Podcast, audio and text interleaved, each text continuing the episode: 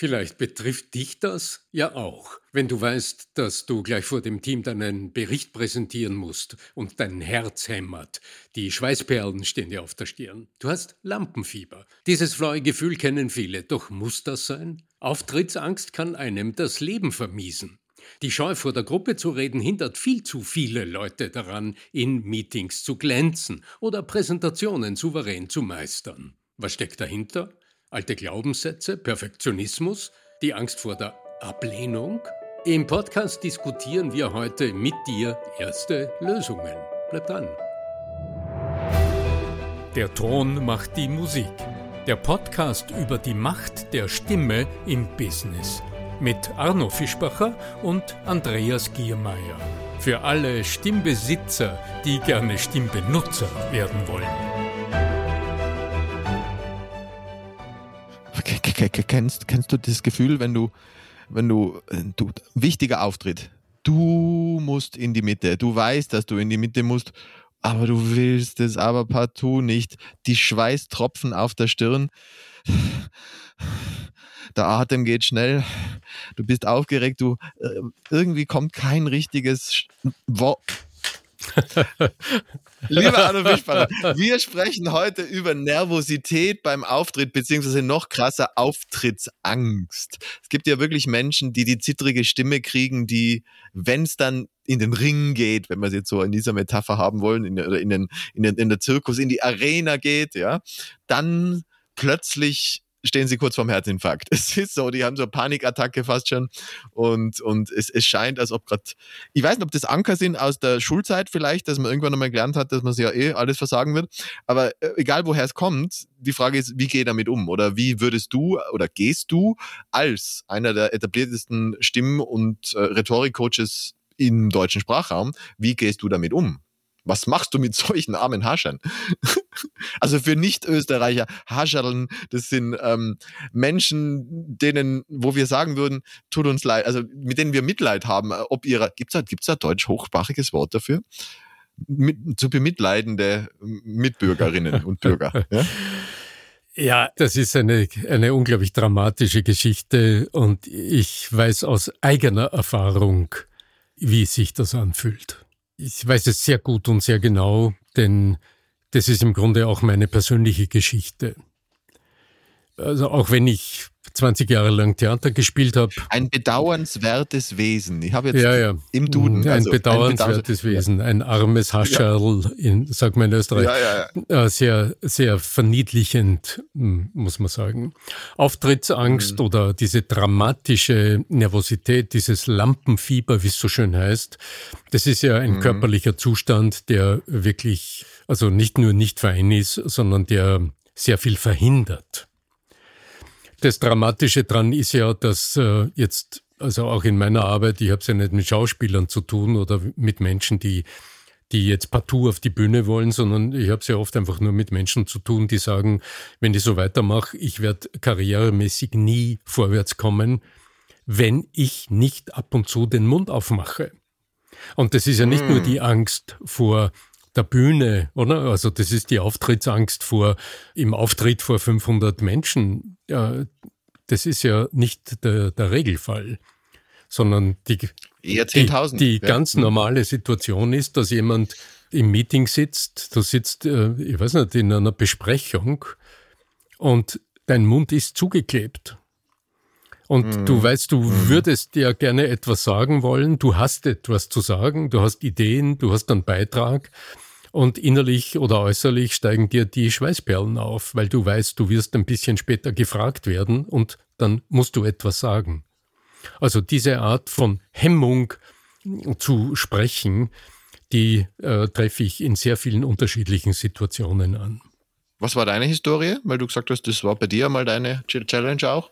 Ähm, ja, es ist ganz eigenartig, denn als Kind offensichtlich, äh, ich habe jetzt gerade vor, vor ein paar Tagen zu, per Zufall über, ich glaube, auf LinkedIn bin ich über eine Dame gestolpert oder sie über mich besser, sie über einen Beitrag von mir, bei der es um so ähnliche Themenbereiche gegangen ist und die sich daran erinnert hat, dass sie mit mir zur Voll in die Volksschule gegangen ist. Also es war meine Klassenkameradin in der Volksschule. Ach, wie süß.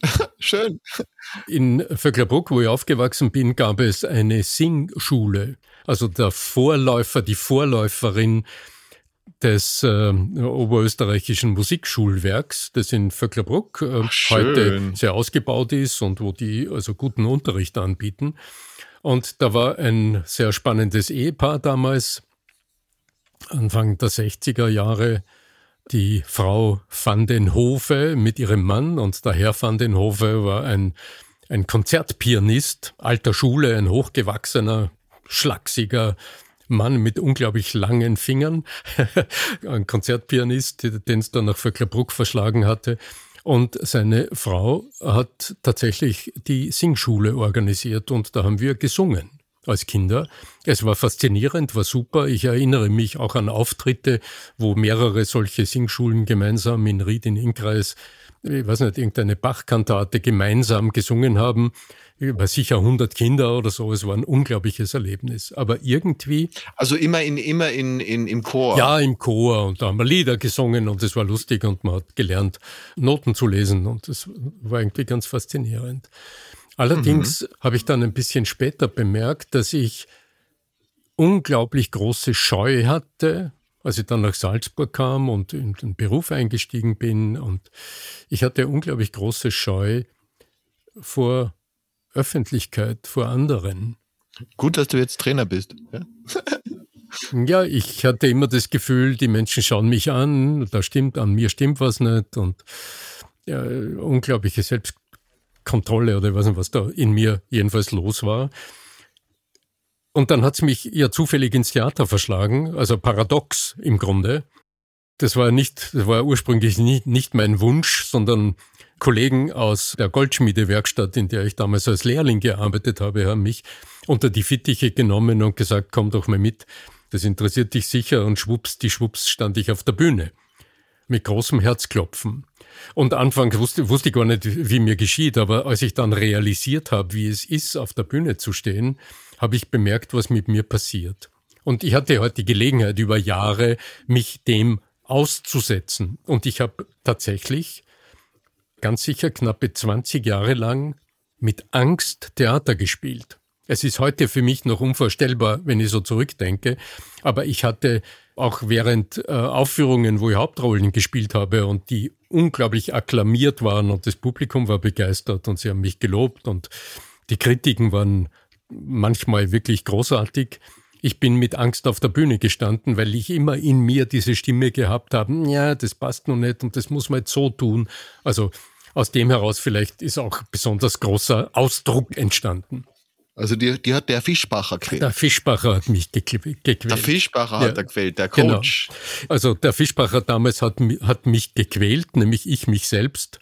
Und der ja, heutige Fischbacher ja. als Coach hat mir gefehlt. Sehr spannend, dass das dann innerfamiliär so, so ist, dass beide es im Prinzip auf die Bühne, weil auch dein Bruder, den wir ja mal zu Gast hatten, der ein mhm unglaublich talentierter, ähm, würde sagen, Jazzpianist ja. ist, also mhm. so in die Richtung. Mhm. Also der, der ist ja, sagen wir, auf den großen Bühnen dieser Welt unterwegs und du ja dann auch jetzt gelandet, ja, und, und damals ja, schon. Ist richtig. Ne? Die Fischbachers, gell? The Brothers, The Brothers Fischbacher. Ja, aber das ist auch der Hintergrund, warum ich mich jetzt berufsbedingt, aber auch aus sehr, sehr persönlichen Gründen mit dem Thema immer wieder auseinandersetze. Woraus besteht es? Mhm. Wie entstehen solche Verwerfungen?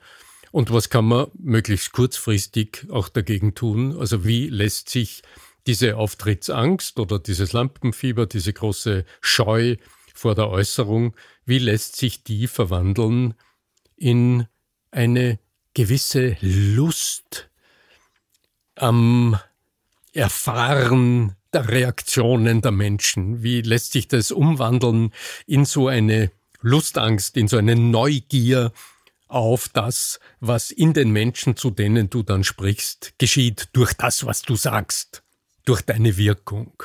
Darf ich einen, einen schönen kleinen Einwurf machen, der mir kürzlich, also ich habe da Studien gelesen, tatsächlich wissenschaftliche Studien, also Experimente waren es eigentlich eher, die zu Reframes aufrufen. Also Reframe im NLP gibt es das oder es gibt es auch in der Psychologie generell. Ist einfach im Prinzip die Umdeutung einer Situation und ihr einen anderen Rahmen mhm. geben. Mhm. Ja? Und äh, also wenn du im Blut nachmisst. Mhm. Anxious, wenn jemand anxious ist, also wenn jemand Angstgefühle hat, dann ist das ein bestimmter Level an, an Adrenalin, ein bestimmter Level an Cortisol. Ne? Und wenn sich jemand freut, also excited mhm. ist, mhm. ist das genau dasselbe. Mhm.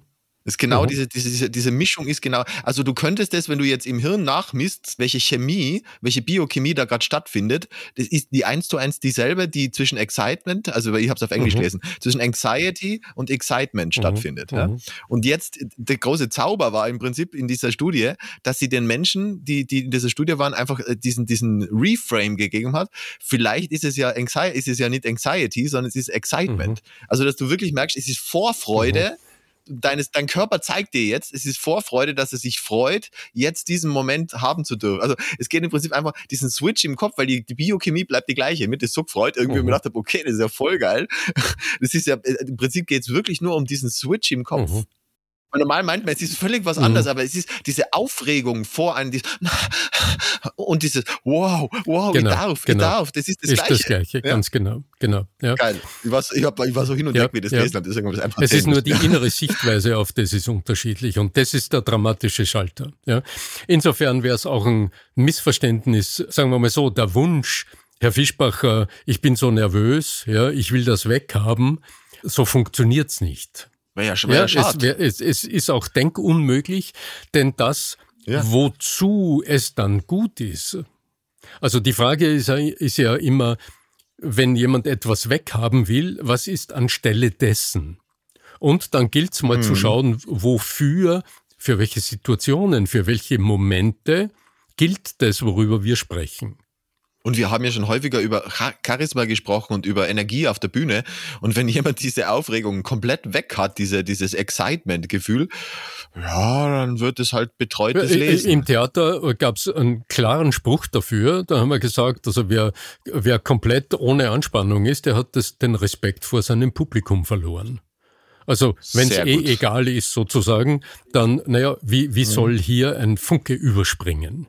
Wir haben ja so Begriffe, gell, die so, un, so unscharf definiert sind. Der Begriff der Energie. Ja?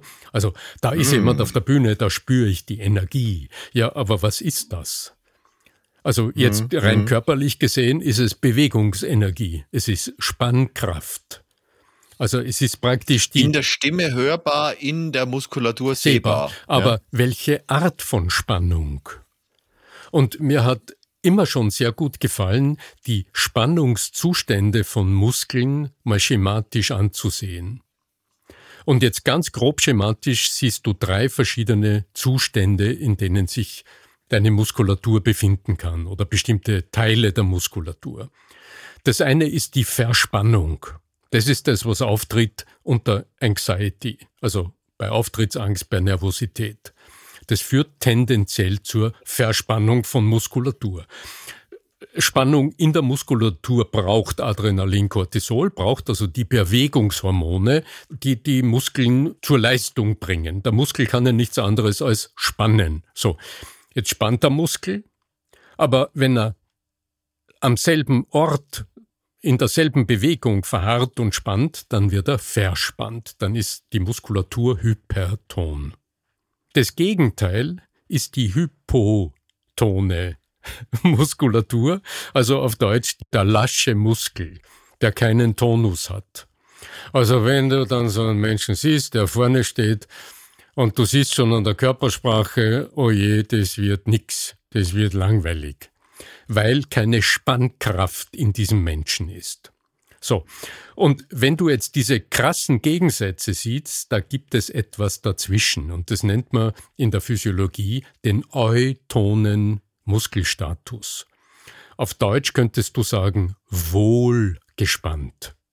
Also durchblutet, aufgewärmt, bewegungsbereit es wäre vermutlich auch medizinisch im Zusammenhang mit äh, Blutdruck, weil es gibt ja auch Hypertonie. Genau, Hypo ist immer zu wenig und Hyper. Unter, ja genau, ist ein Unterdruck und, und äh, Hypertonie genau, wäre dann genau, der Überdruck. Ja. Ja. Und da gibt es in, in der Mitte drinnen immer das, wie es gut lebendig ist. Und was die Muskulatur betrifft, heißt es, dass die Muskulatur dann bewegungsbereit ist, dass sie anspringt, dass sie auch bewegungsbereit, genau, dass ja. sie schneller in Bewegung kommt, dass also die Anspringzeit der Muskulatur kürzer ist. Ja, und jetzt ist die Frage, wie kommst du in den Status?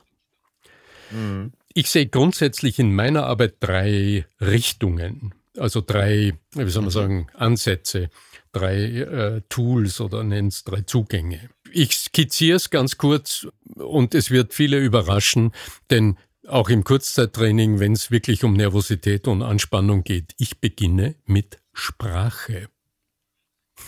Ah. Weil äh, die, äh, was denkst du, was würde jetzt ein Zuhörer, eine Zuhörerin denken, wie sowas beginnt? Mit Körperarbeit, Atmung. mit Atmung, mit Hypnose, Atmung. mit frag mich was, mit Psychologie, ja? Mit Atmung. Ja, ja, genau. Atmung, ja. Das kann man alles tun und das ist alles mhm. wertvoll und das ist alles sinnvoll. Nur, das sind unglaublich lange Prozesse. Also das heißt, über die Atmung, über die Körperwahrnehmung, über alle diese Dinge ist alles gut, ja. Nur wenn du das tust, dann bleibt praktisch deine psychologische Grundsituation, dass in dir die Selbstkontrolle sehr, sehr scharf eingestellt ist dass das, was die Auftrittsangst produziert, das wird nicht ausgeschaltet. Und was ist es? Das ist der innere Kritiker, also diese innere Instanz, die uns leistungsfähig macht, sehr, sehr scharf eingestellt ist. Hohe Ansprüche an sich selbst stellt. Es gut und richtig zu machen, es in, im Angesicht anderer wirksam, also gut zu wirken, richtig zu wirken, sich gut zu verhalten, sich richtig zu verhalten, sich angepasst zu verhalten, was immer es ist. Ja?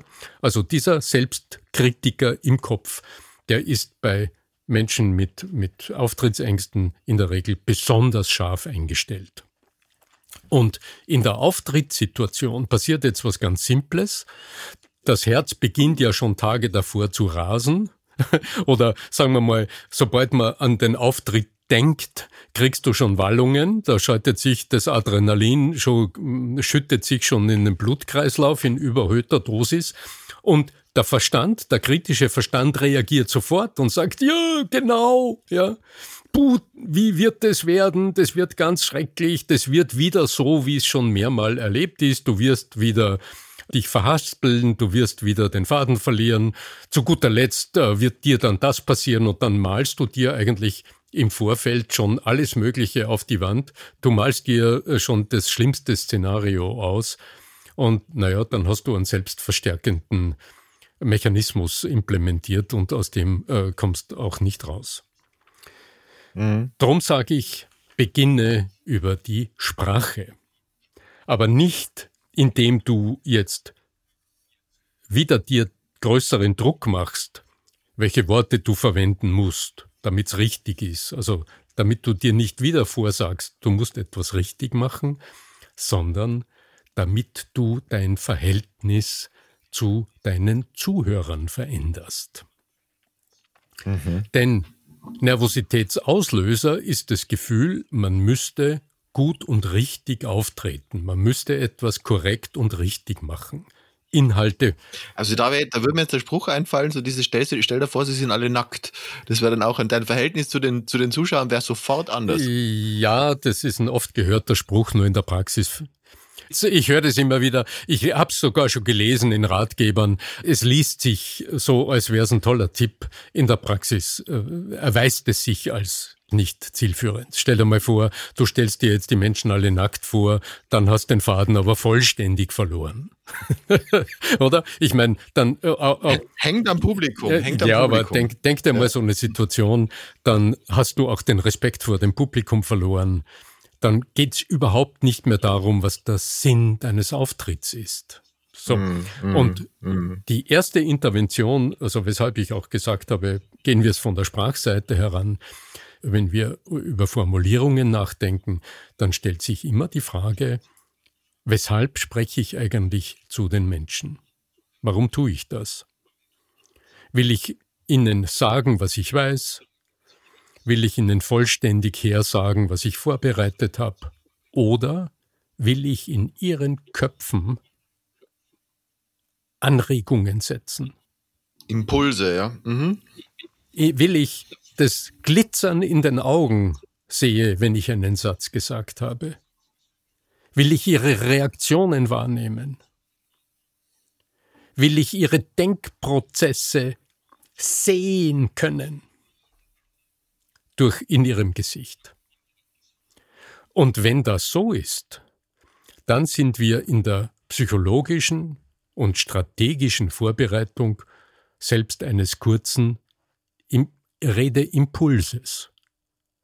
Dann ist die Grundfrage nicht, was will ich sagen, sondern dann ist die Grundfrage, was genau sollen die Menschen, zu denen ich spreche, nach meinen fünf Minuten gesprochenem, was sollen die denken, was sollen sie sagen oder vielleicht sogar, was sollen sie tun.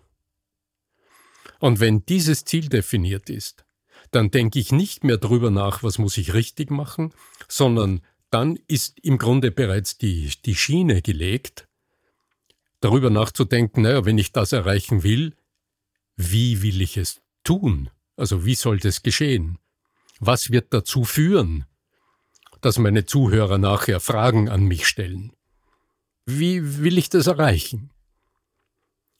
Und aus dem heraus ist der erste Schritt, sich eine kluge Gliederung zu überlegen der Rede oder des kurzen Impulses.